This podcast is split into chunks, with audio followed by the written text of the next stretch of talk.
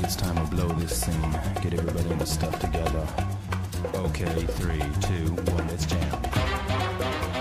Olá, bom dia, boa tarde, boa noite. A gente está começando o primeiro podcast do Professores contra a Escola Sem Parte desse ano. Estamos aqui voltando, né, por causa das férias e do descanso um pouquinho mais tarde que o usual. Mês que vem a gente volta a lançar os programas na segunda semana do mês. A gente está começando o terceiro ano do podcast, né? O Diogo comentou no último episódio nosso, Invenção do Ocidente. A gente chegou à marca do segundo ano ano passado. Muito obrigada a todos e todas que estão nos apoiando. Lembrando que a gente continua com a nossa benfeitoria, é benfeitoria.com.br profs contra o ESP e vocês podem nos ajudar com a, partir de 10 reais por mês. E a ideia é ajudar a gente tanto a produzir conteúdo, como os que vocês estão ouvindo agora, no YouTube, enfim, e também produzir materiais de militância, que a gente vai divulgar mais em breve nas nossas redes. Hoje eu tô aqui com o Fernando Pena. Olá, saudações democráticas. E com a Fernanda Moura. Olá, bom dia, boa tarde, boa noite. Hoje a gente está aqui para falar de homeschooling. Primeiro ponto é homeschooling é um termo em inglês e pensar como é que a gente traduz ele. Se você pegar literalmente homeschooling, home é casa e schooling é escolarização. Né? É, e no Brasil a gente tem alguma divergência sobre como falar sobre essa prática. É, alguns projetos de lei, inclusive decisões do Supremo Tribunal, falavam de ensino domiciliar. É, agora, durante o governo Bolsonaro, inclusive os ministros têm usado mais a terminologia educação domiciliar mas existe uma resistência do ponto de vista dos atores educacionais, incluindo a IAMPED, em tentar demarcar a diferença do, do, da, da, da, existência já legal no Brasil da possibilidade do regime domiciliar, como por exemplo uma mulher grávida, e o que eles estão tentando fazer agora, que é algo bem diferente que a gente vai conversar sobre. Então, por exemplo, a nota da AMPED. A AMPED, caso alguém não conheça aqui que nos ouve, é a Associação Nacional de Pós-Graduação em Educação, né? Reúne professores e pesquisadores da área da educação. A nota da AMPED já traz o termo educação doméstica, para diferenciar então esse, a existência desse ensino, é, desse regime domiciliar, previsto na legislação brasileira. E aí é, a grande pergunta é por que a gente está falando sobre isso, né? quais são os problemas? Então é preciso entender um pouquinho por que, que isso volta à tona com força nos últimos anos, especificamente no governo Bolsonaro. Já no período eleitoral, em 2018, inicialmente o Bolsonaro ele se posicionava muito na defesa de algumas pautas né, no campo educacional. Notadamente, o Escola Sem Partido, inclusive fala num dos poucos debates que ele foi na, no, na fase inicial, quando ele ainda ia, né? Eu acho que um deles ele fala que queria impor a Escola Sem Partido e combater a ideologia de gênero, que aí quem acompanha o Professores contra Escola Sem Partido já ouviu falar sobre esse termo, né? Uma ferramenta política de manipulação do é, pânico moral. Infelizmente, todos nós hoje em dia sabemos sabemos bem o que é ideologia de gênero. Né? Exato. É levar uma madeira de piroca para as crianças. É, isso aí. E outra pauta que ele defendia e que já podia indicar de forma indireta um apoio ao que eles chamam de educação domiciliar é uma defesa da educação à distância. Então, alguns viam ali já no período eleitoral uma sinalização na defesa dele da educação à distância. E, de novo, dizendo que é defendia a educação à distância para combater o marxismo foi algo que ele disse explicitamente nesse momento, né, ainda no, na campanha. Uma vez vencidas as eleições e começo do mandato, o governo Bolsonaro estabeleceu uma série de metas para os seus 100 primeiros dias de governo. As pautas, então, que ele ia tentar é, defender especialmente nesse período. O que, ele, o que surgiu, então, nesse programa de governo dos 100 primeiros dias, lá já aparece claramente uma defesa de duas pautas no campo educacional. Uma delas, a educação domiciliar, e a outra, a militarização de escola. Inicialmente, a expectativa é: você vai falar de educação domiciliar, a expectativa é que quem faça alguma proposta seja o MEC. Mas já inicialmente, quem estava à frente dessa discussão era o Ministério da Mulher, da Família e dos Direitos Humanos, com a ministra Damares. Então, a ministra Damares já se posicionava, e aqui é importante o argumento que eles usavam para isso ter começado, ter originado no Ministério da Mulher, da Família e dos Direitos Humanos. Ao ser questionado por que, que o MEC não estava diretamente envolvido, a resposta que foi dada era que é, esse não era um visto como um assunto educacional, mas um assunto de direito das famílias. E esse eu acho que já é um ponto-chave. Porque aqui a gente pode falar um pouquinho sobre algo que a, uma autora chamada Wendy Brown tem discutido, que é uma segunda ordem de privatização. A Wendy Brown é uma autora que é de teoria política, e que tem falado sobre, especialmente, uma análise da, da articulação entre o neoconservadorismo e o neoliberalismo. E nesse processo, ela tem falado muito, quando ela vai analisar o neoliberalismo, entender que o neoliberalismo, uma das suas vertentes é uma privatização no sentido econômico mesmo, pegar recursos públicos e encaminhar isso para iniciativa privada, mas ela fala cada vez mais na necessidade, quando a gente está falando dessa articulação entre neoliberalismo e neoconservadorismo, em pensar uma segunda ordem de privatização, que é a ideia de pegar uma questão que é pública e dizer que ela não é pública, que ela é algo privado. Então, nesse sentido, e aqui tem alguns autores que discutem homeschooling que falam sobre isso, como um autor chamado Lubienski, que é norte-americano, que é pensar o homeschooling é uma forma de, de privatização muito cruel. Porque ele pega uma questão que é essencialmente pública e ele diz: não, isso não é uma questão pública, isso é uma questão do direito da família. A escola é importante não só como espaço de construção do conhecimento escolar, algo que a gente defende e acha muito importante, mas ela tem outras importâncias. Uma delas para pensar a escola como parte de uma rede de segurança de criança e adolescente. Então, quando a criança e o adolescente estão na escola, existe a possibilidade dos professores, dos educadores de maneira geral, aqui pensando em educadores no sentido freiriano, né, a merendeira, o sorteiro, o coordenador pedagógico, todos ali são educadores, tem a possibilidade de identificar esses abusos que acontecem, especialmente dentro do espaço privado. Então é disso que a gente está falando quando a gente fala de privatização. Eu acho que essa é uma primeira chave. Nesse momento, a gente estar discutindo homeschooling, a gente pode entender o nosso presente agora como o ápice de um processo de várias pautas educacionais que foram crescendo por diferentes grupos e aí se articulando e cada uma pegando um pouco da outra e se tornando coisas novas, porque o homeschooling, o Bolsonaro só falou, o Bolsonaro, o pai, né, o Jair Bolsonaro, só falou abertamente sobre homeschooling recentemente, mas depois de eleito, ele não falou disso abertamente em campanha, mas isso é uma pauta que já vinha, já era uma pauta cara, vários grupos a favor de escola sem partido há muitos anos atrás, né? A única novidade é isso ter realmente virado talvez um projeto de lei que vem do Poder Executivo, mas é uma pauta antiga para vários grupos conservadores e que agora estão tomando, né, tomaram o centro da cena da política nacional. É, é importante diferenciar aqui na nossa conversa o que é uma discussão filosófica sobre formas não escolares de educação, que aí tem toda uma, uma discussão ampla, super bacana, e tem a maneira como o homeschooling vem sendo defendido, especialmente no governo Bolsonaro. Existe uma longa tradição, existem vários trabalhos, vários, várias ideias desenvolvidas de crítica à escola como uma instituição problemática, enfim, e isso é uma coisa que não é novidade para o campo da educação, a gente fala sobre isso. Ninguém acha que a escola é a melhor invenção da sociedade. A gente está vocês vão ver ao longo do programa que a gente defende a importância da escola, né? Nos termos que a gente defende aqui, de uma escola democrática, pautada por uma educação democrática. Mas, só para deixar claro, existe uma tradição progressista, politizada, de criticar a instituição escolar e que certamente não é essa crítica à instituição escolar que essas pessoas fazem. Quando a gente aqui critica a instituição escolar, o nosso horizonte de expectativa, o que a gente quer que isso seja, é completamente diferente do futuro visões que essas pessoas aqui que a gente critica vislumbram. Essa crítica à instituição escolar e uma opção pelo homeschooling nesse conjunto e por essas pessoas é uma política pública cruel. É, e aí entender que no governo, é isso que eu estou falando, entender, a gente está discutindo aqui, falando sobre a educação domiciliar, entre aspas, a maneira como ela vem sendo defendida pelo governo Bolsonaro. E aí, nesse campo, ela faz parte de um ataque à escola pública. Que ela, o que tem calcado essa defesa é um ataque aos professores, é um ataque à instituição escolar. É, homeschooling está junto com um anti-intelectualismo, está junto com a perseguição à discussão de gênero, inclusive essa é uma articulação importante de entender a articulação entre a perseguição à discussão de gênero e o homeschooling, a maneira como ele vem sendo defendido no Brasil. Está junto com a tentativa de censura aos professores, não se engane. Então, é,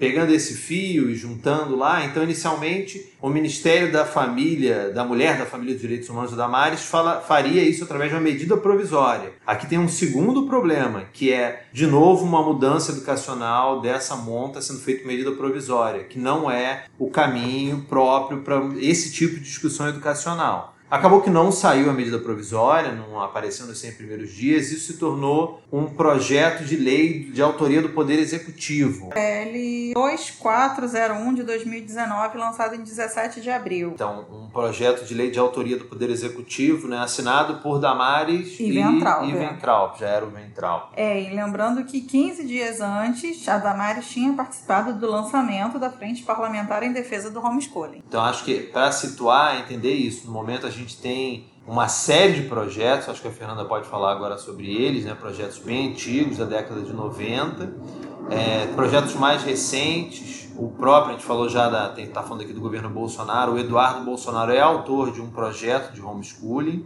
de 2015. entender que você tem uma trajetória dessa discussão no Brasil e que ela tem pontos de mudança. Mas o que a gente está falando agora é desse contexto. Todos esses projetos vêm sendo discutidos. Agora, tendo como, acho que o nosso foco aqui numa parte final do programa vai ser analisar um pouco, usando até como exemplo, esse projeto de autoria do Poder Executivo. São 21 projetos tramitando, é, tramitando não, que já foram apresentados sobre o homeschooling, né? Boa parte deles já foi arquivada, mas mesmo assim ainda tem vários tramitando. Então, só para a gente se localizar o que está acontecendo, para a gente ter uma noção.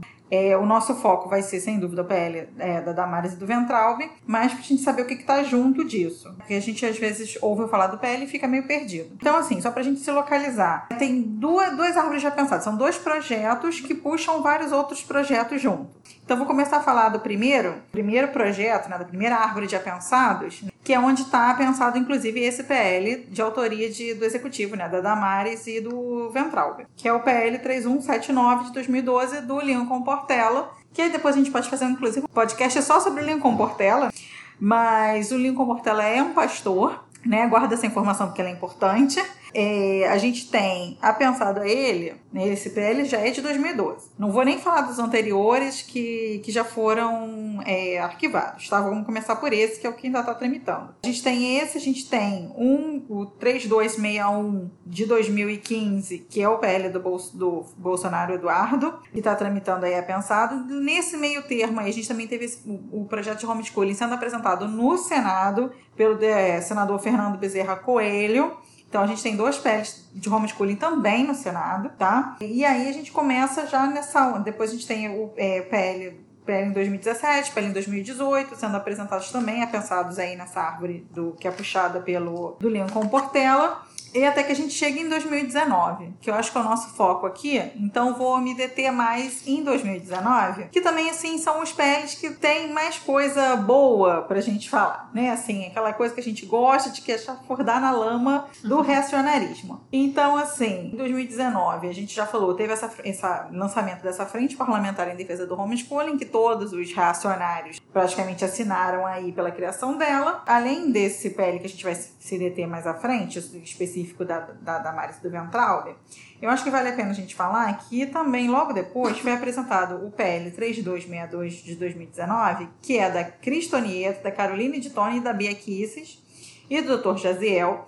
Mas as três autoras, elas são filiadas ao PSL, né? Que maravilha. E a Bia Kisses, vocês já devem lembrar dela, quem está acostumado a acompanhar aqui o podcast, né? Que a Bia Kisses é a cunhada do Miguel Najib. Ela, foi, ela chegou a ser é, divulgada na mídia como, como se ela fosse vir a ser, né? Acabou que não foi, mas que ela, ela viria a ser o principal nome do governo Bolsonaro na Câmara. Ela também apresentou um PL Escola Sem Partido, né, em Escola 2019. Sem Partido 2.0, que está na. Câmara de Deputados. Escola Sem dela. Partido 2019, é, 2.0 de 2019.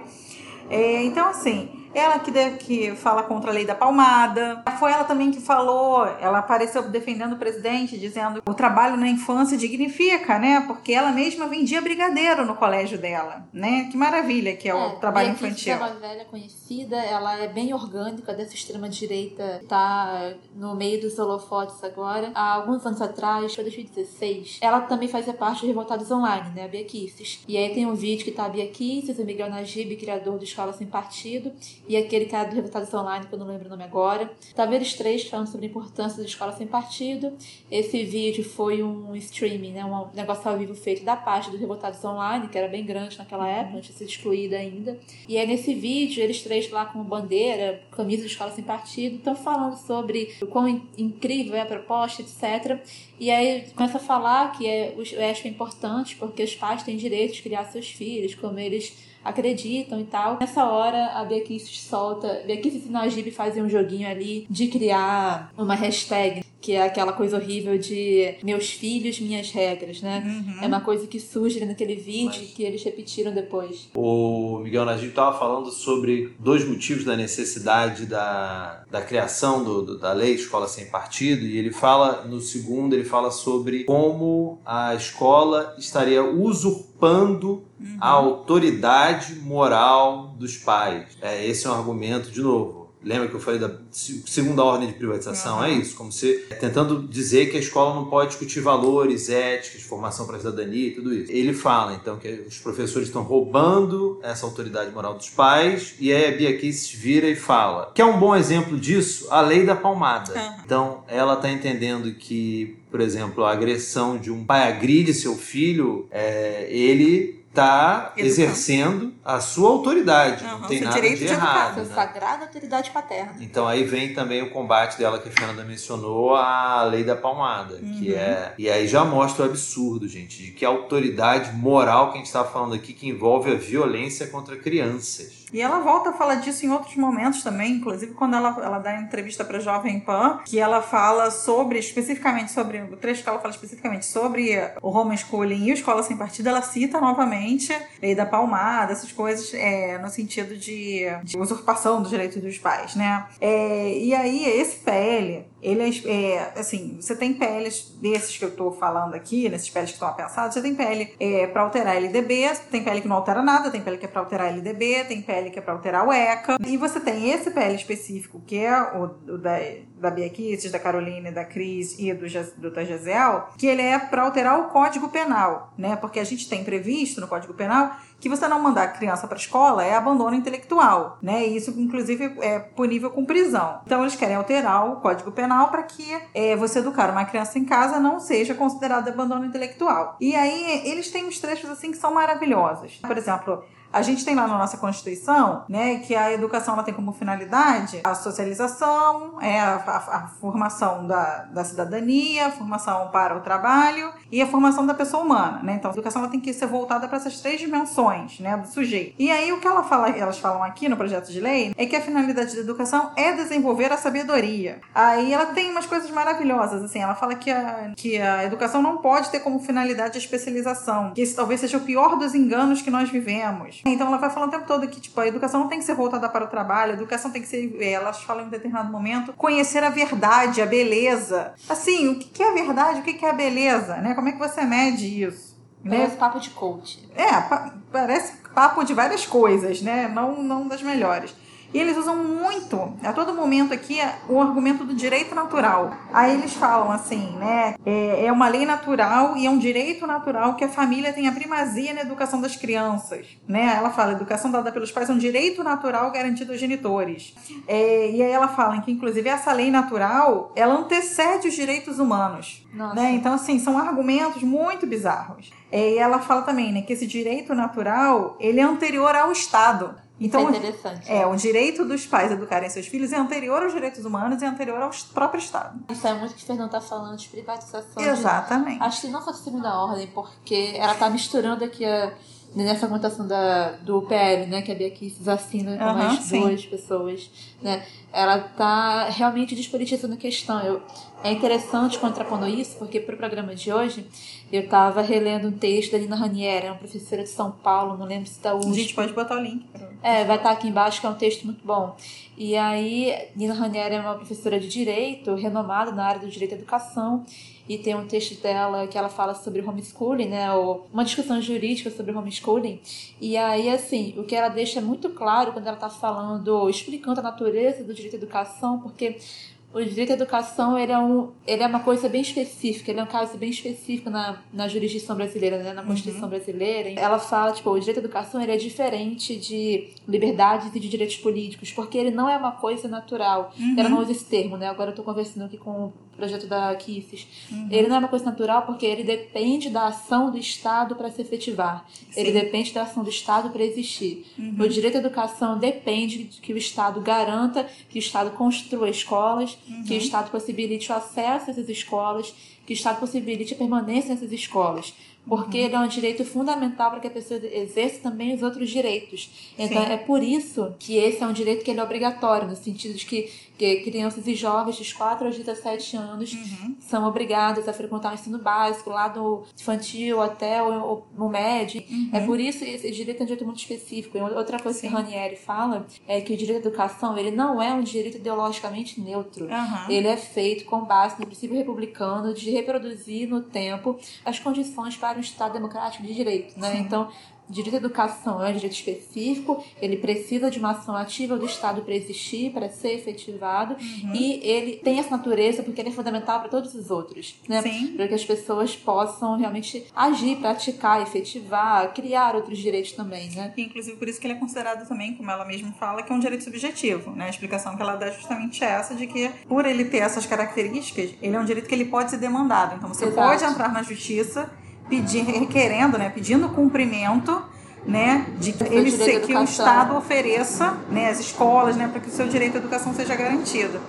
E aí isso eu também, é, eu não lembro se, se, se isso está no texto da Nina, se está em outro texto desse mesmo dossiê, mas em um dos textos eles mencionam que esse direito subjetivo, ele durante muito tempo foi demandado justamente pedindo o direito à escola, a escolarização, Sim. né? Então as pessoas entravam na justiça para justamente pedir o direito à escola. E que hoje, essa educação vista como direito subjetivo, as pessoas têm entrado na justiça pedindo o direito a não mandar seus filhos para a escola. É, até 2012, mais ou menos, ela comenta que as ações da STF tinham a ver com garantia do direito à educação. Sim. E de lá para cá, esse artigo de 2017, ela tá falando de uma criação, de uma ênfase, assim, de direitos na educação. Uhum. E aí ela vai falando sobre é, ações que demandam uma ausência do Estado, né? Que o Estado se abstém de fazer alguma coisa. Sim. E é isso que esse PL aí tá fazendo, né?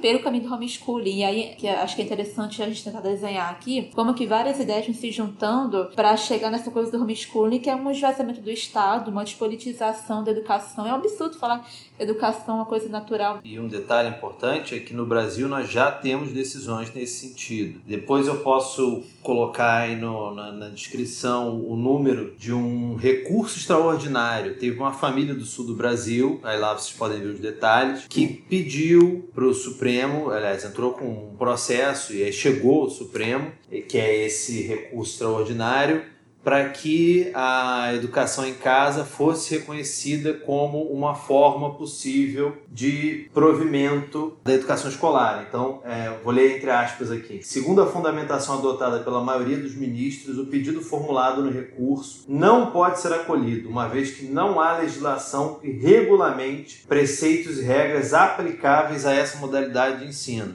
Qual é o problema dessa decisão do Supremo? Está dizendo o seguinte: não pode. Mas não pode por quê? Porque não existe legislação específica. Então, o que o governo Bolsonaro está tentando fazer é justamente operar nessa decisão. Sim. Porque se o problema é a não existência de legislação, Vamos um- resolver o vamos problema. resolver o problema É. com um projeto de lei. Que aí ele já tem até como, usando essa decisão, que foi uma é, decisão negativa para quem defendia o homeschooling em um Uhum. aspecto. Não deixou que aquela família continuasse com aquela prática. Mas por um outro, deixou claro ali, olha, se legislação existir, não veja inconstitucionalidade. Aí essa é outra discussão que a gente tem que fazer. Essa decisão de 2018, né, Fernando? Essa decisão é de eu setembro de lembro. 2018. É, eu lembro que isso impactou um pouco a campanha do a campanha presidencial, porque era muito claro que se alguém ali fosse defender o homeschooling seria o Bolsonaro, né? O ideal seria que ele mostrasse que o, a ideia do homeschooling é uma ideia contrária à ideia do direito à educação, né? O homeschooling é uma grande brecha para que o direito à educação de crianças e jovens seja violado, né?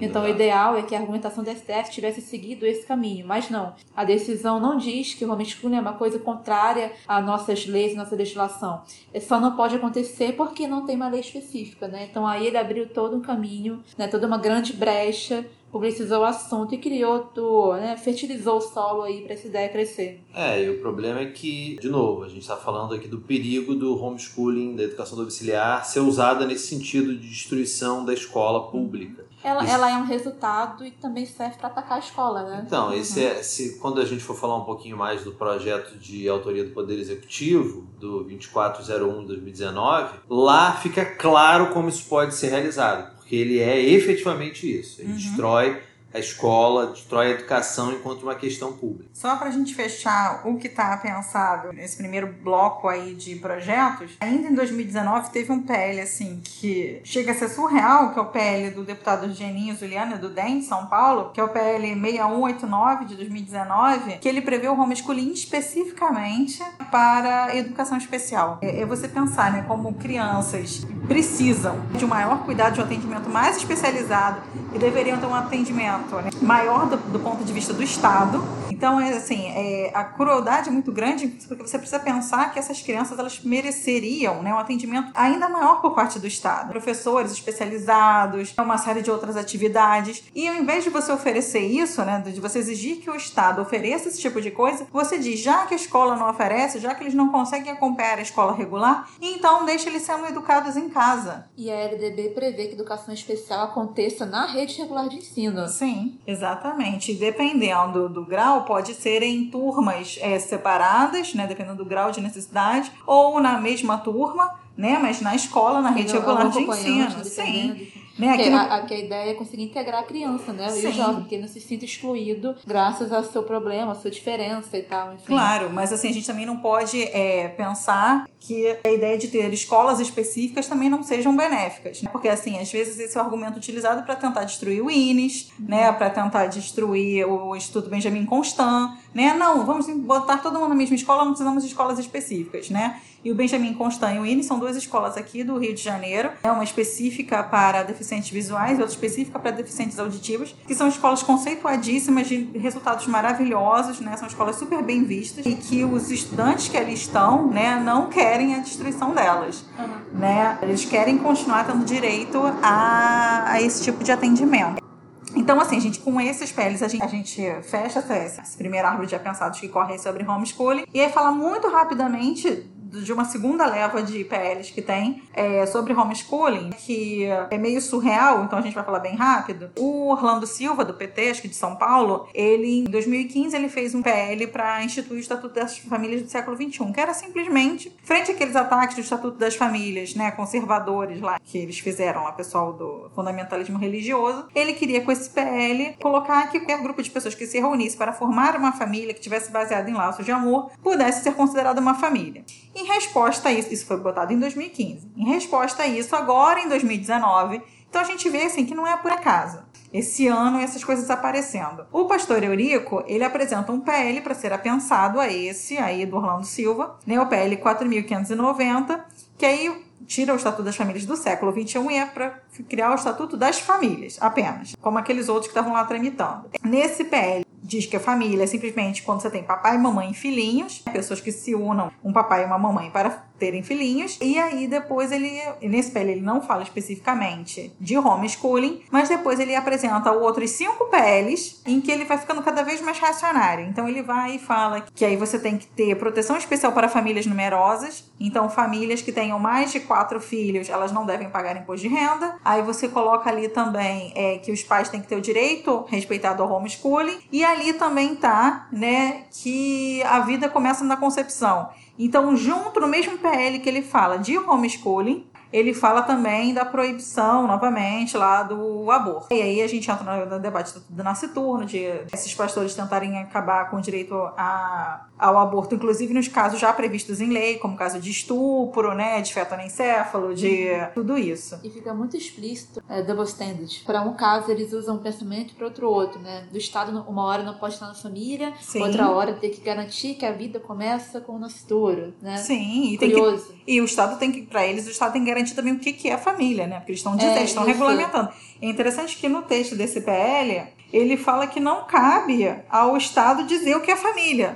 E aí no parágrafo seguinte ele fala, mas ele família diz... é papai, mamãe e filhinhos. Né? Só acha, isso é família. Ele acha que ele não é Estado, ele acha que ele é. Que ele é qualquer outra coisa. Um funcionário de uma empresa. Aí ele fala aqui, né, no texto: é a entidade familiar é formada a partir da união de um homem e de uma mulher, denominados respectivamente de pai e mãe, por meio do casamento ou de união estável, com ou sem a existência de filhos. Agora, Nossa. como é que sem filho você é denominado pai e mãe? Eu não sei, mas ele deve saber explicar isso. Mas aí a gente termina aí essa série de, de para pra gente entender, né, que tem muita PL tramitando, mas eu acho que é nesse momento que cabe a gente focar, né, porque eles são muito diferentes entre si, inclusive a forma como eles preveem é, que o homeschooling seja feito. Uns preveem que o homeschooling não precisa de nada, você não precisa né, ter nenhum tipo de registro. Outros colocam que ah, o PL da Damares, né, coloca que vai ter um, um órgão no MEC só para registrar essas pessoas. Outros PLs colocam que o aluno ele vai ser matriculado no sistema público de ensino e vai ter um número de matrícula lá, só que na hora que ele fizer a matrícula dele, ele vai optar ou pela educação regular, né, presencial, ou pelo homeschooling. Outros colocam que ele pode se matricular em qualquer rede de ensino, rede, né? Pode ser inclusive a rede particular de ensino. É, também tem muitas diferenças no caso, como vai ser feita aferição né, do resultado, se o aluno é, passou, se não passou de ano, se ele pode continuar no homeschooling ou não. Uns vão falar, né, como a da Damares, que ele vai fazer uma prova anual, dada pelo MEC, uma espécie de Enem aí do, do uhum. fundamental. Outros falam que é, esse exame vai ser feito pela, pela rede, pelas redes de ensino, a rede municipal estadual vai, vai fazer isso. Outros falam que os alunos vão frequentar, quando eles fizerem a matrícula deles, eles estiverem em regime de homeschooling, eles não vão frequentar as aulas, mas eles vão frequentar as avaliações. Então, eles vão participar de todas as avaliações. Né? Eles têm muita variação entre si mesmo, em vários aspectos. Mas então, para a gente mergulhar no homeschooling, eu acho que vale né, a gente se debruçar no PL da Damares do Ventral. Caso alguém esteja meio em dúvida por que, que a gente foca nos PLs, eu, a gente acha sempre interessante fazer uma análise focada em PLs, porque quando a gente olha um PL, é, dependendo de quando se, a gente leva em conta quando se apresenta, quem apresenta, quem é citado, quais são as fontes citadas. Uma coisa interessante de ler é a justificativa do projeto de lei na justificativa, aquelas que são um pouco mais longas e tal, você consegue ver um pouco que argumentação os propositores escolheram, né, se sentiram bem para publicizar ali no documento na hora que a pessoa apresenta o projeto de lei. A gente aqui no PCESP, a gente usa esse mecanismo para conseguir ir mapeando como que um conjunto de ideias se articulam para chegar nesse ponto, quem que essas pessoas citam, né, como que se cria essas redes da extrema direita para chegar nesse ponto, né? Então a gente acha que é uma boa forma de fazer meio que análise política. Tipo, é interessante pra gente entender qual que é a questão agora. O homeschooling claramente é uma questão que está crescendo, assim, em termos da polêmica do homeschooling. Não estou falando em termos de números porque a gente não sabe, mas em termos de polêmica, de alcance e de servir como ferramenta política, é uma coisa que está crescendo. Então a gente está olhando esses PERs aqui para ver como que isso cresceu, né? Quem é que causou esse crescimento, quem trabalhou por ele. E aí agora, olhando esse PL, a gente consegue ver aqui e tal como é que ele se desenha, quais são as ideias que embasam ele, né, e que ondas ele está surfando. Isso é interessante para a gente conseguir ler melhor o cenário político, né, e saber combater ele. Né?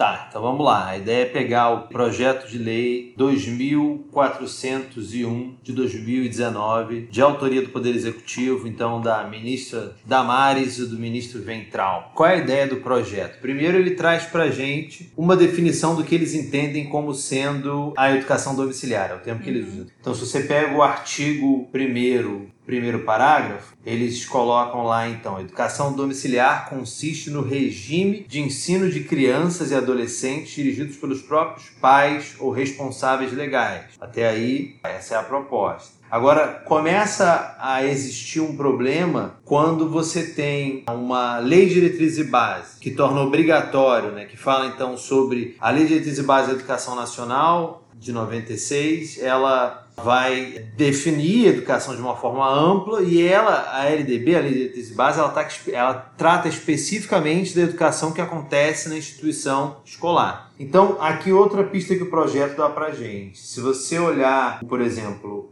no artigo 2 primeiro parágrafo, eles falam na plena liberdade de opção dos pais ou responsáveis legais entre a educação escolar e a educação domiciliar. Aqui esse é um primeiro dado importante. Porque dá a entender que a ideia deles, então, é que os pais, a família de maneira geral, os responsáveis pela criança, vão ter duas opções. Uma é essa educação doméstica, e a outra, domiciliar, e a outra é escolar. E aqui a gente já tem um problema gigantesco, que é tudo aquilo que está definido na LDB não se aplicaria então a quem faz a segunda opção, já que a LDB trata especificamente da educação escolar. E aqui você já tem uma série gigantesca de perdas. Toda, toda a família que adotasse essa opção já abriria mão de uma série de direitos aí para essa criança e esse adolescente. Aí, básico do básico, os valores que guiam a educação estão na LDB. Se tem uma educação que não vai se guiar pela LDB, a ideia que dá é que ela pode ser basicamente qualquer coisa, que é o que eles querem, né? Que a família decida absolutamente tudo, que suas crianças e jovens sejam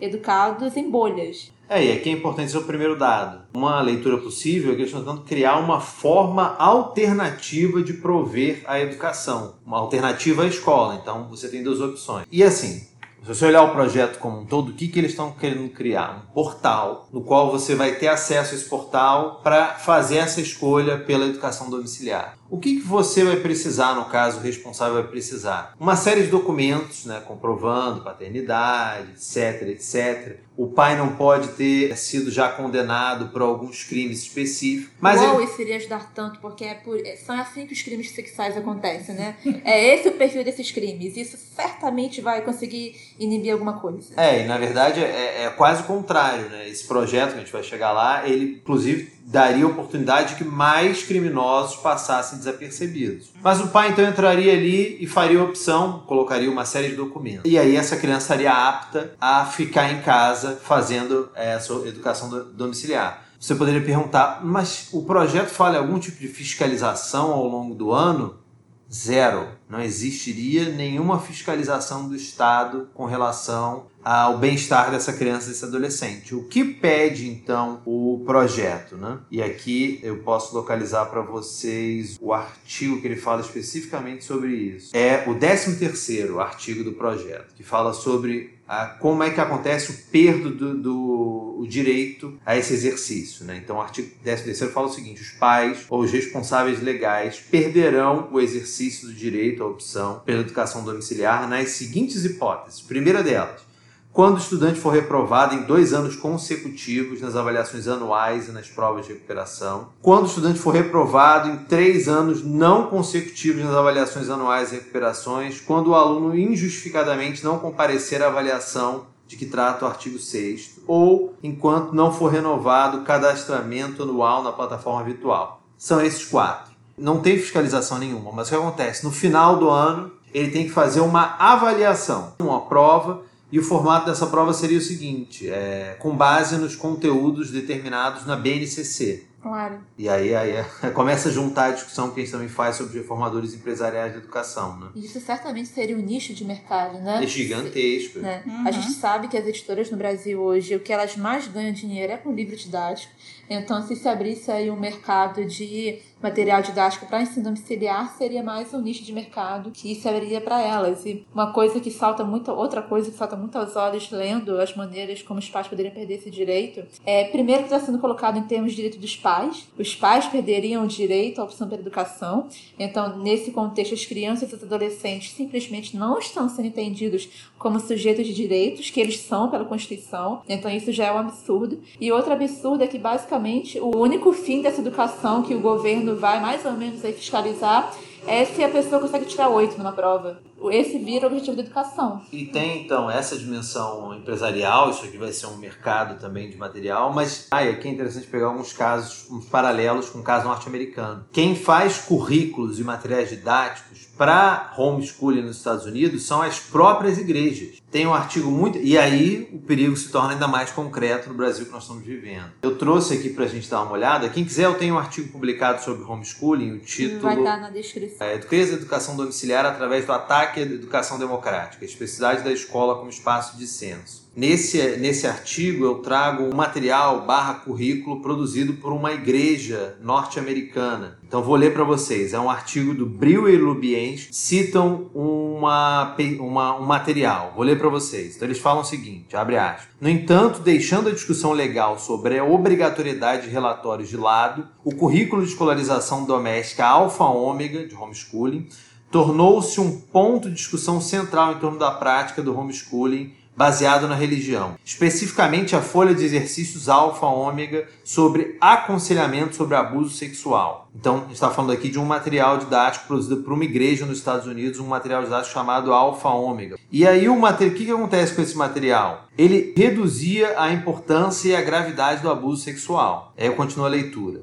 Além disso, a folha de exercício alfa e ômega em aconselhamento sobre abuso sexual pede à vítima de abuso sexual para identificar por que Deus deixou o abuso sexual acontecer. Apenas com as seguintes respostas possíveis para explicar o abuso: 1. Um, roupas indecentes. 2. Exposição indecente. 3. Estar fora da proteção dos nossos pais. Ou 4. Estar com amigos mal. Então, olha que loucura.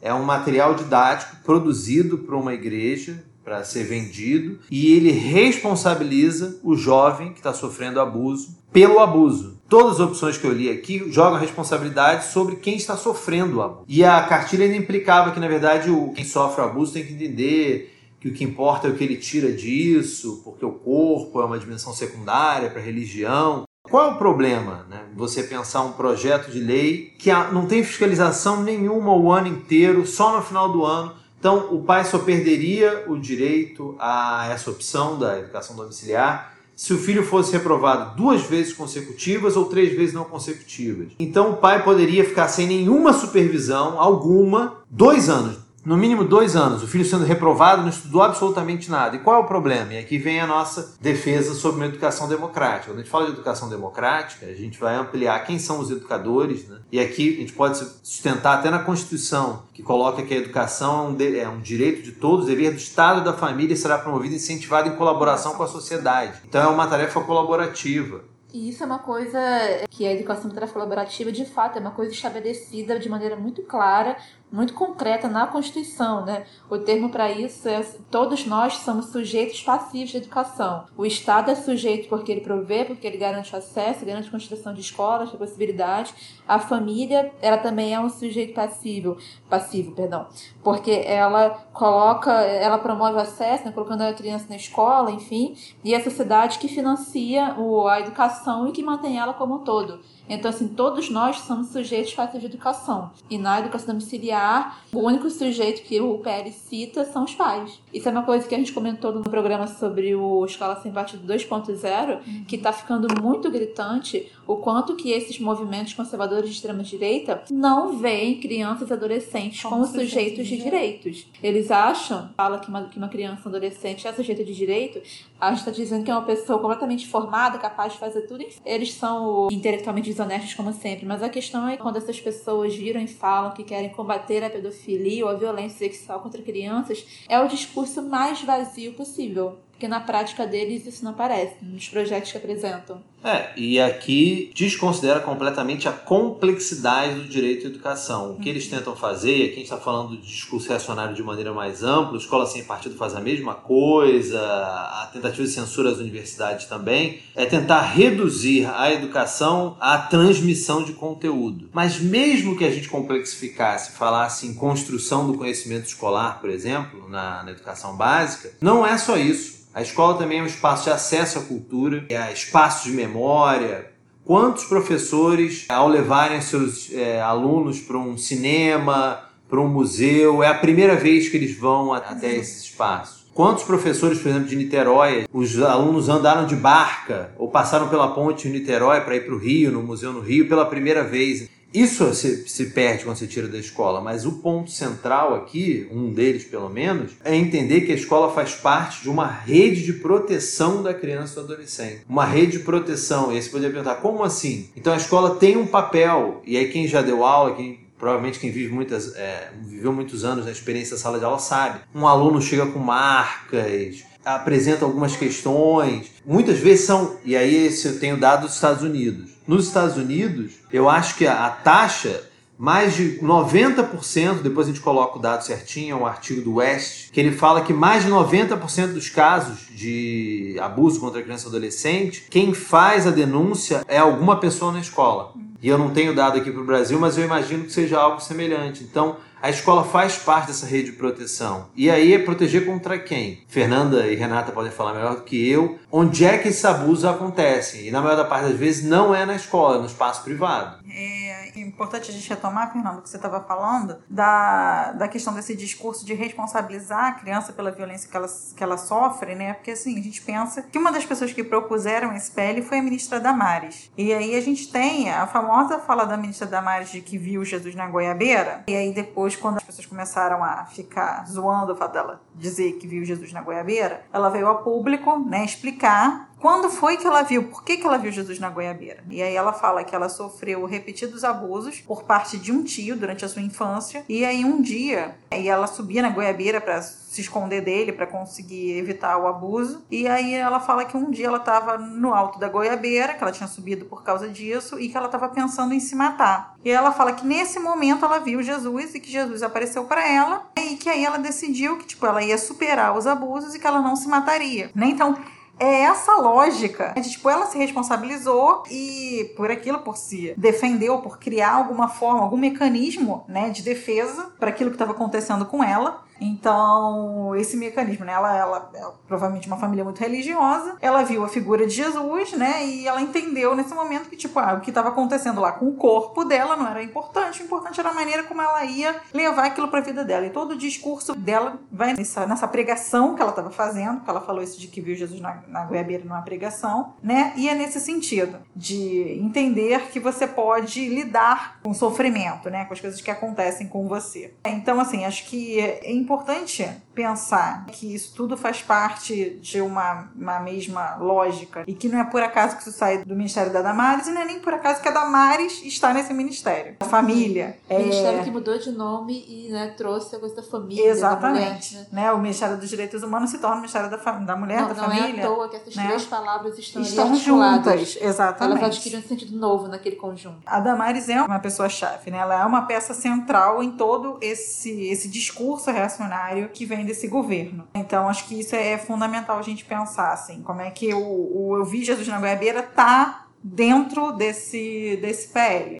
Sobre esses dados de estupros, tem um levantamento do IPEA que é um levantamento que ele é aterrador, assim. Porque eles vão mostrando, com base em, né, em análise de, dessas estatísticas apresentadas pelo sistema de saúde, né, tudo isso, que o local que a maioria das crianças sofre porque a primeiro, né, que a maioria dos abusos que são cometidos no Brasil, a maioria dos estupros cometidos no Brasil, são cometidos contra crianças e adolescentes. E né? várias pesquisas mostram de pesquisas de enquadramentos diferentes, de órgãos diferentes, Sim. em anos diferentes. Sim. Isso claramente é uma tendência. Uma... Sim, então aí os, a gente bota aí os links para vocês poderem ver, falando, nós, a gente não tá com ela aqui aberta, mas assim, de cabeça, 50% dos estupros basicamente acontecem contra crianças, 30% 50% contra adolescentes, em quase 50% e quase, quase 30%. Então, no final, dá 70 e poucos por cento de, dos casos de estupro são contra crianças e adolescentes. Aí, depois, analisando, né, onde é que os estupros são cometidos? Os estupros só acontecem na rua quando a vítima é adulta, né, na maioria dos Sim. casos. Quando a vítima é uma criança ou um adolescente,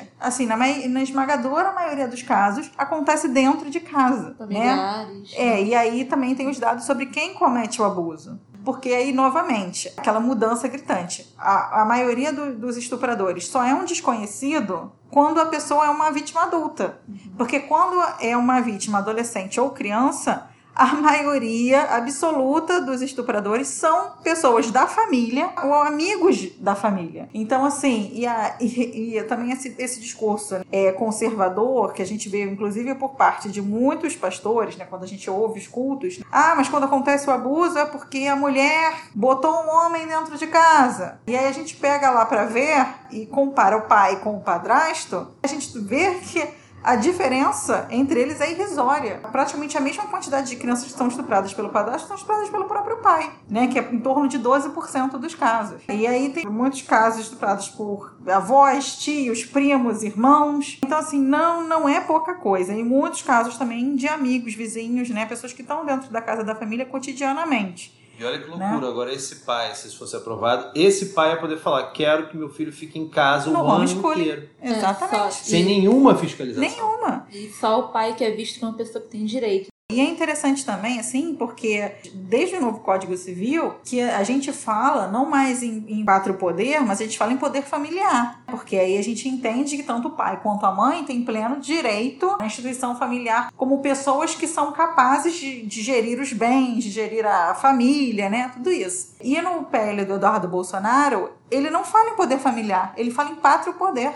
Então, assim, você ir contra o que está no, no Código Civil e retomar o poder paterno, né, o patropoder, também não é qualquer coisa, não é, sabe, não é por acaso que isso surge, né? Porque é. a gente a gente está vendo a todo momento que mesmo quando eles falam de família, eles não estão falando da família pai e mãe também. Sim. Eles não estão falando da família pai, mãe e seus filhos. Quando eles falam de família, eles estão falando do chefe da família, é, do poder, é né? Homem, do, do né? poder pátrio. O homem macho. Exatamente, né? Branco, hétero, né? Aquela, aquelas coisas, aquele condutor. Cristão. Exatamente, né? É desse pai que eles estão falando, é para esse pai que eles querem dar plenos poderes. Só abrir um parênteses aqui também, Diga. porque a gente está falando desse, desse homem, desse, desse sujeito, né? Que acho que é importante também a gente falar. Existem meninos que sofrem abuso também, a gente sabe, e quando você pega lá o perfil das vítimas, quando são pessoas adultas e quando são adolescentes, na maioria é esmagadora das vezes, são mulheres que sofrem abuso. Quando são crianças, aí é, continua sendo esmagadoramente meninas, mas ainda tem um número um pouquinho mais significante de meninos. Agora, quando você vai ver quem é que comete o crime, assim, é tipo, 98% dos casos são homens. Não são, não, é, não são as mães que, que cometem o crime, né? São, são os pais, né? São os homens da família. E aí, isso é interessante também a gente pensar nessa rede de proteção e pensar é, em quem comete crime e na, na, na, na figura que está sendo colocada aí como uma figura que tem direito sobre a criança, é, a gente pensar que é, nesse, nesse mesmo relatório do IPEA tem um dado que, assim, é, dois dados que são importantíssimos que são os dias da semana em que ocorrem abuso e o horário em que acontecem os abusos. E, é impressionante, assim, porque dias da semana em que acontece o abuso é durante a semana, né? Não é final de semana, é durante a semana. E o horário é durante o dia. Por quê? Porque é o horário em que as mães não estão em casa, elas estão trabalhando. Final de semana e é, à noite, madrugada, as mães estão em casa. Então, nesse momento, as crianças não sofrem abuso. Né? Então, assim, isso é uma coisa importante, né, para a gente pensar mesmo, porque assim, a gente tem uma ideia que é ensinada para a gente a todo momento, né, que é aquela. O que é a imagem do estupro? É uma mulher andando sozinha à noite num beco escuro com uma roupa curta. É. A gente é ensinado que um, que um estupro é isso. Ou então foi, ficou bêbada, bebeu muito. Exatamente, foi, bebeu numa festa com as pessoas e aí eu, é, sofreu um estupro. Hum. Né? E o que a gente está vendo é que isso é. Não corresponde é, à realidade. Exatamente, é um número ínfimo perto ao que é o estupro no Brasil. O estupro no Brasil, se você pega a esmagadora maioria dos casos, é uma criança dentro de casa, durante o dia, sendo estuprada por alguém da família ou por alguém conhecido da família, alguém que ela conhece, que ela confia que ela não, ela, na maioria dos casos, ela sequer sabe que o que ela está sofrendo é um estupro, né? Ela só vai vir a saber, às vezes, muito tempo depois, quando já se tornou uma pessoa adulta, ou ela vai vir a saber quando, em algum momento, na escola, esse caso for abordado, ou porque um colega vai falar sobre o tema, ou porque um professor vai falar sobre o tema. Numa aula de educação sexual, enfim, ou conversa mesmo, com os colegas. Exatamente, às vezes nem é o objetivo de uma aula, é simplesmente Sim. o professor está falando sobre um tema e aquela aula é interrompida, e aí você vai saber o que que, por que, que a aula foi interrompida e você começa a, a vir a saber do, do, que eles estão comentando. E aí você começa a explicar o que, que eles estão falando ali, o que, que é aquilo, né? Porque eles não sabem o que, que eles estão falando. Quando eles vão falar, não, porque meu pai me toca em tal lugar e eu não gosto, porque meu avô é, pede pra sentar no colo dele e eu não gosto. E aí você começa a dizer, mas você não precisa fazer isso. Se você não quer fazer, você não precisa, você não tem que fazer isso. Por que, que você sente desconforto? O que está acontecendo? E aí você começa a cavucar e você vai descobrindo o que está acontecendo ali. Às vezes nem é uma aula em si sobre o tema. Às vezes é uma aula que acabou sendo mudada para isso, em decorrência do que surgiu na própria sala de aula, porque as crianças conversam entre si, os adolescentes conversam entre si. Sim. E aí acho que esse é o ponto principal. Quando você é, vira e mexe aparece uma notícia, vocês podem jogar no Google, que não são poucos os casos que a, a gente é, vê em manchetes nos jornais de é, crianças e, e, jovens que relataram abusos em, na escola, em decorrência de professores estarem falando sobre o tema ou de debate com os colegas. Assim.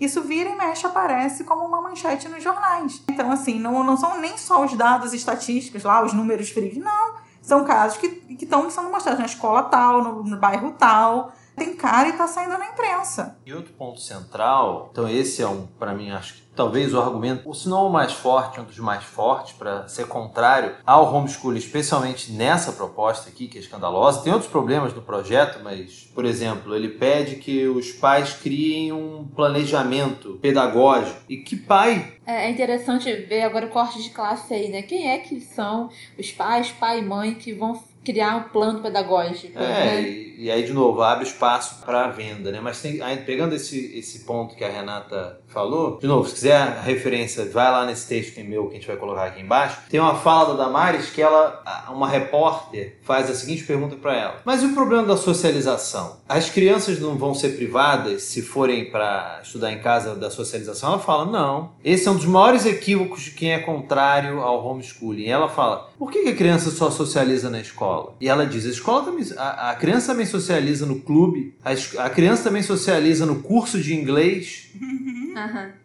A, a, criança também socializa na igreja. Então, esses, esses exemplos são bem didáticos. De quem, quem é a classe social que tem condições de a um clube hoje em dia, né? Eu só fui saber o que é clube quando eu tava no ensino médio, assim, que clube era um lugar que pessoas iam pra ir, sei lá, piscina, não sei. Alguém já falando antes, museu, eu só fui no ensino médio, também cada escola. Curso de inglês. Qual é o percentual da, da, população brasileira que fez curso de inglês? E a igreja? É que eu acho que um ponto central, né? Eu tenho, todo grupo aqui tem, a gente tem feito uma defesa intransigente da educação democrática.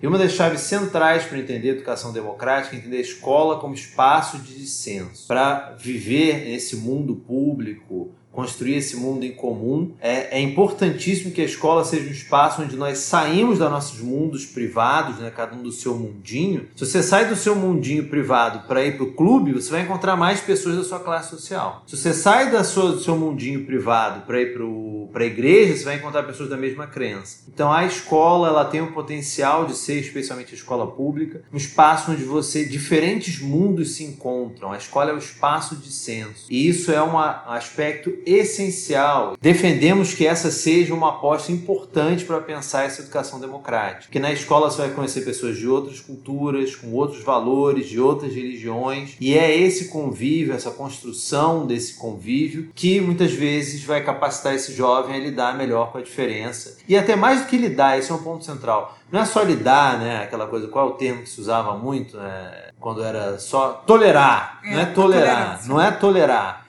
é o aprender com a diferença. Então, uma criança que seja educada em casa, ela perde essa dimensão que é essencial para a democracia, que é esse convívio com a diferença. É o aprender com o outro. É só, é só ver o quanto que gente que é que estudou a vida inteira escola particular, como que a pessoa é bitolada.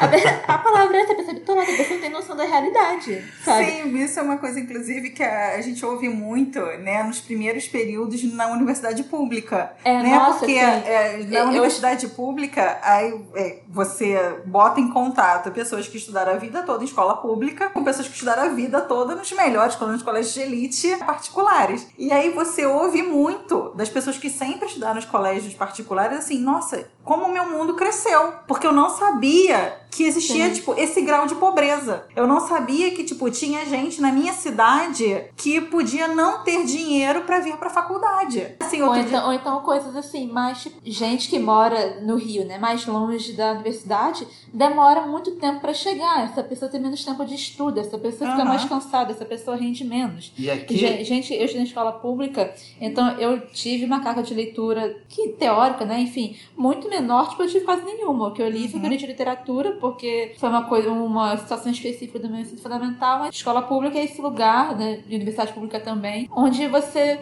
tem noção de como o mundo é para além do seu mundinho ali da escola do seu bairro ou da escola chique do bairro vizinho ao seu, sabe? Uhum. Escola particular limita os horizontes de conhecimento das pessoas. Escola pública é um lugar muito mais eficiente para isso. E, inclusive, é um dos motivos pelos quais é, a universidade pública vem sendo atacada Sim. no momento atual. Ao longo do ano passado, sou professor da Universidade Federal Fluminense, então nós quase fechamos as portas com aquela coisa contingenciamento do corte dos chocolatinhos do ventral, vocês vão uhum. lembrar disso. E aí eu fui procurar dados sobre a universidade. Um dos dados que mais me chocou, e eu estou falando de cabeça, eu posso estar equivocado, mas tem um vídeo da minha fala usando esses dados na, numa audiência na Câmara dos Deputados. Mas eu acho que algo em torno de 70% dos alunos da universidade pública vêm de famílias com renda per capita inferior a um salário mínimo e meio. Sim. Gente, isso é, é, é, uma revolução, é uma Sim. coisa assim, absolutamente fantástica. Que tentando juntar tudo e, isso, fala. Fernando,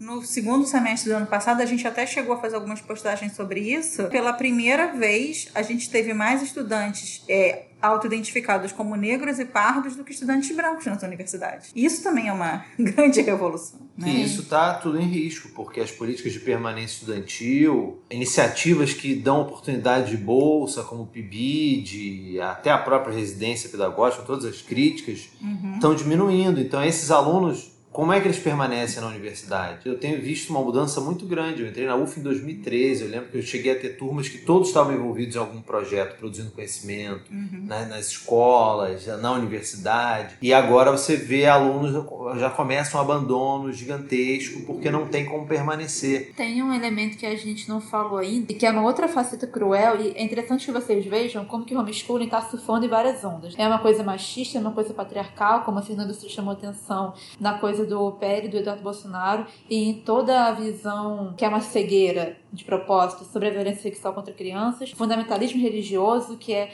jogar essas crianças todas para os braços das igrejas, é, é, fundamentalismo e... também no sentido de limitar essas crianças ao mundo religioso dos pais, né? Uhum. E acho que é importante a gente marcar que não por acaso as duas árvores já pensadas, né, que tramitam sobre homeschooling, tramitam com propostas, né, de pastores, né? De é pastores. o pastor Lincoln Portela Lincoln e Portela, o pastor Lincoln Portela e Eurico são caras que foram absolutamente presentes e participativos em toda a tramitação da escola sem partido uhum. na Câmara. Mas uma das coisas mais é difícil de escolher a pior, né? Mas, assim, uma das coisas que a gente mais abiltado assim é a dimensão também de surfando no ataque à escola pública e aí ao invés de defender a escola pública em termos de infraestrutura básica, uhum. diz que porque é ruim tem que tirar os filhos dela. Por que, que a gente está falando isso? Porque tem pelo menos uma reportagem que a gente leu de uma advogada que falava pela ANED, que que é a Associação Nacional de Educação Domiciliar, essa reportagem de 2018. É daquele panfleto de Escola Sem Partido, né? Gazeta uhum. do Povo. E aí nessa reportagem, essa advogada fala que um dos motivos é, que é interessante aprovar a educação domiciliar no projeto de lei, etc., é que aí a escola pública está muito ruim, está cheia de violência, os alunos sofrem violência. Também tem que ver o que é que o professor e a professora estão ensinando, como estão ensinando, o que está acontecendo na escola. Enfim, eles também surfam nisso de que uma escola pública está ruim, está sucateada e por isso que é melhor aprender em casa. Estão surfando essa onda de ódios professores, de anti-intelectualismo, como o Fernando falou, e se aproveita dos ataques da escola pública e promove mais ataques da escola pública. Não é só no, no, na Gazeta do Povo, né, nessa reportagem, que justifica o homeschooling dessa maneira. Nos próprios PLs, desde 94, que aparece a justificativa que a educação pública é ruim ou que a educação pública não está difundida o suficiente para dar conta de todos os alunos. Então, por isso, a gente deveria ter o homeschooling, né? Tanto porque, como não está difundida o suficiente, o homeschooling seria uma maneira, né, de, de levar para mais pessoas, né? No olha, caso, olha que absurdo, por exemplo, de pessoas no agora, campo. Homeschooling né? agora virou elemento de democratização. Que absurdo, Exatamente, né? e que a, como a qualidade é ruim ou as escolas são muito violentas, né? Eles usam esses dois argumentos. Então, é, você mantém os estudantes em casa, né? Não passa pela cabeça dos nobres parlamentares, né? É, uma política, né, de mais verbas para educação pública, né, para melhorar a qualidade da educação. A gente está nesse momento é, vendo a provável destruição do Fundeb. Uhum. A gente sabe que a enorme maioria dos municípios no Brasil, inclusive o Rio de Janeiro, tem a sua educação pública sustentada pelo Fundeb. E aí, como é que a gente vai manter a rede pública de educação se não tiver o Fundeb? E aí, essa reportagem que eu estou citando, ela é bizarra, porque ela fala com esses termos, né? O homeschooling pode ser uma ferramenta para baratear a educação. Uhum. Então, esses parlamentares, esses grupos da sociedade civil, como a NED, os grupos fundamentalistas, as igrejas, elas estão agindo para que o Estado saia do lugar dele, constitucionalmente estabelecido, de garantidor e criador das possibilidades de efetivação do direito à educação, quer que o Estado saia desse lugar para que aí entre entre as famílias e as igrejas, como uma forma de baratear a educação, porque né, não vale a pena gastar dinheiro com isso, aparentemente. É, isso é muito cruel. E aí vale a pena olhar os artigos e a literatura sobre o homeschooling nos Estados Unidos, que esses argumentos são todos, todos grande importados. parte, todos importados. Uhum. E acho que aqui, acho que uma, uma, uma questão central, eu tenho visto alguns colegas, é, pesquisadores, professores universitários, que vão em audiências públicas sobre homeschooling e vão falar sobre unschooling, vão falar sobre é, discussões filosóficas de ah, realmente precisamos problematizar a escola. Santa tartaruga, né? Nossa! Santa tartaruga. Inteligência política, ó. É, esse eu acho que é o ponto é... central. Entender como nós fizemos aqui agora nessa última parte. Nós analisamos a proposta que eles fizeram através do projeto de lei de autoria do Poder Executivo. E olha quantas perdas gravíssimas de conquistas históricas com relação à segurança de criança e adolescente, compreensão da criança e adolescente como sujeito de direitos, escola como espaço de introdução ao mundo comum, escola como espaço de aprendizado à democracia. E educação como direito subjetivo. Então, é, é, é gravíssimo. Então, é importante na discussão atual sobre homeschooling entender o que nós estamos combatendo. A gente não está falando de uma discussão sobre problematização da escola, do espaço escolar de maneira abstrata. É importante ter clareza quando esse debate está acontecendo, especialmente nas casas legislativas atualmente, a gente está falando de parte de um ataque à escola escola pública, de um ataque aos professores. Todas essas iniciativas têm surfado em algo que a gente já está cansado de ouvir falar aqui da gente, mas uma campanha de ódio aos professores, é isso, a escola é um lugar perigoso, os professores são comunistas, então é a família que vai garantir. Então eu acho que é muito importante ter essa clareza nos debates públicos que a gente vai enfrentar, até porque no final do ano passado, 2019, tivemos uma avaliação dos ministros, da popularidade dos ministros. E tirando o Moro, a segunda colocada foi a Damares. Então ela tem capital político para tentar bancar a aprovação do projeto ao longo desse ano. Então essa vai ser uma pauta de enfrentamento forte ao longo desse ano, que só tem paralelo, talvez, além das nossas defesas. É um combate, assim, acho que a é outra proposta que vai ter essa capilaridade, já está tendo, na verdade, é a militarização de escolas. É importante entender né, que essas, essas ideias têm alguns núcleos comuns que a gente buscou tocar aqui, e a gente tem que pensar estratégias de curto, médio prazo para combater essas coisas. Então, assim, pegando aqui o gancho da última parte que o Fernando falou, é importante a gente defender a escola. A escola de hoje em dia não é a escola que a gente sonha, não é a escola que a gente gostaria, tem problemas, mas a gente precisa partir dela para alguma coisa melhor. A gente não pode perder o que a gente tem, né? E uma coisa importante, a gente sempre levar em conta, volta e meia fazer nas nossas redes, falando aqui para as pessoas que querem militar ou participem em grupos, a palavra da moda é resistência, né? Em termos políticos, a gente tem que ir para além da resistência, a gente tem que ousar criar coisas novas. Então não é só combater o homeschooling, né, e lutar para que o projeto de lei não seja aprovado, mas é a gente também promover jeitos novos na educação, coisa interessante de educação que a gente defende, né? A gente sabe que é extremamente difícil, mas a gente tem que catar os nossos amigos e companheiros, enfim, para a gente conseguir ainda ousar, né? Criar coisas novas nesse momento para a gente respirar algum ar para a gente ir seguindo. Posso, só para fechar, é, Fernando trouxe esse dado de, da, da, da Damares sendo a segunda ministra mais é, benquista, né? Mas eu acho que é importante também é, a gente trazer um outro dado que já saiu em reportagens aí, que é sobre a adesão né, do público de maneira geral ao homeschooling. E assim, tipo, 3%, não lembro o número agora, a gente procura a, pesquisa para botar depois aí o link, mas é uma quantidade ínfima de brasileiros que acha que o homeschooling é uma boa medida. Então eu acho que, assim, apesar da popularidade dela, até porque ela às vezes é uma né, uma figura meio de chacota, a gente pensar que é, essa popularidade dela é, não necessariamente é, mostra que as pessoas aderem a todas as propostas dela. Ou, às vezes as pessoas podem até é, aderir a determinado argumento dela, mas não quando casa esse argumento com uma proposta real. Só isso, assim, né? Pra gente também não achar que, tipo, tá tudo perdido, né? E que eu acho que não tá e que cabe a gente propor e fazer novas coisas. É, Pegar esses debates absolutamente improdutivos, destrutivos, na verdade. Sim e pegar essa atenção pública para a discussão educacional e aí sim, finalmente conseguir conduzir isso para algo que caminhe no sentido de avanços, de novas Sim. políticas. Para terminar com um exemplo concreto, assim, isso me lembrou, isso que o Fernando falou agora me lembrou o nosso programa com as mulheres que participaram do GT de Educação do mandato da Marielle Franco. A gente sabe, por alguns dados a gente já tem, análises, etc., que o crescimento dessas igrejas fundamentalistas várias vezes acontece com pessoas muito pobres, pessoas de comunidades, etc. Pois bem, essas pessoas são as das que mais precisam das escolas.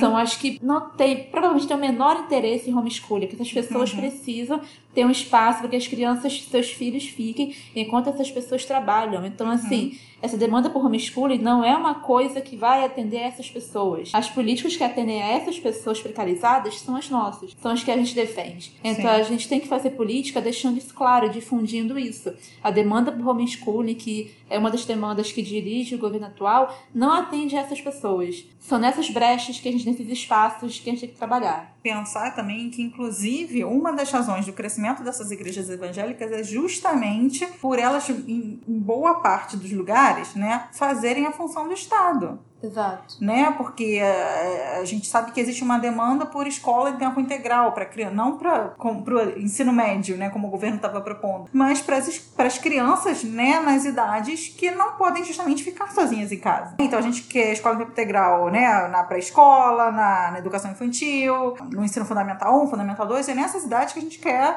edu- escola em tempo integral, que é para que as famílias possam trabalhar, possam manter suas crianças em, em local seguro, bem alimentadas, bem cuidadas. E muitas das vezes quem está cumprindo essa tarefa que o poder público não cumpre, porque ele não oferece às escolas, são as, as igrejas evangélicas. Então, assim, a gente, né, conversando com os alunos da rede pública, né, aqui do Rio pelo menos, a gente vai saber que onde é que eles passam as tardes, né? Quando eles estudam de manhã, onde é que eles passam as tardes? Na igreja evangélica, porque lá tem aula disso, tem aula daquilo, tem aula de música, é, né, eles têm aula de com- computação, né? São inúmeras atividades que são oferecidas ali que as escolas deveriam estar ofe- oferecendo e não estão. Às vezes, inclusive, onde é que elas passam o final de semana, que é quando não tem escola. É na igreja evangélica que também está sendo oferecida uma série de atividades. Então, assim, é importante a gente ter isso, isso em mente, né? Também Sim. o fato da, do crescimento das igrejas evangélicas entre a população mais pobre, muitas das vezes vem porque elas cumprem o papel que o Estado não cumpre. Então, nesse momento, quando você está falando, não, então a gente bota o homeschooling lá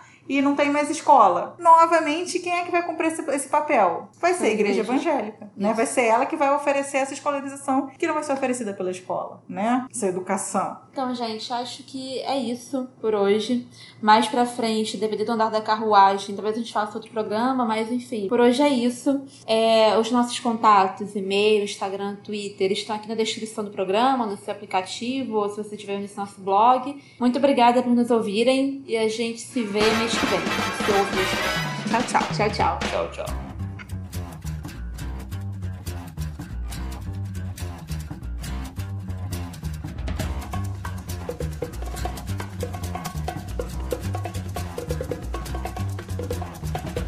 I think it's time to blow this scene. Get everybody in the stuff together.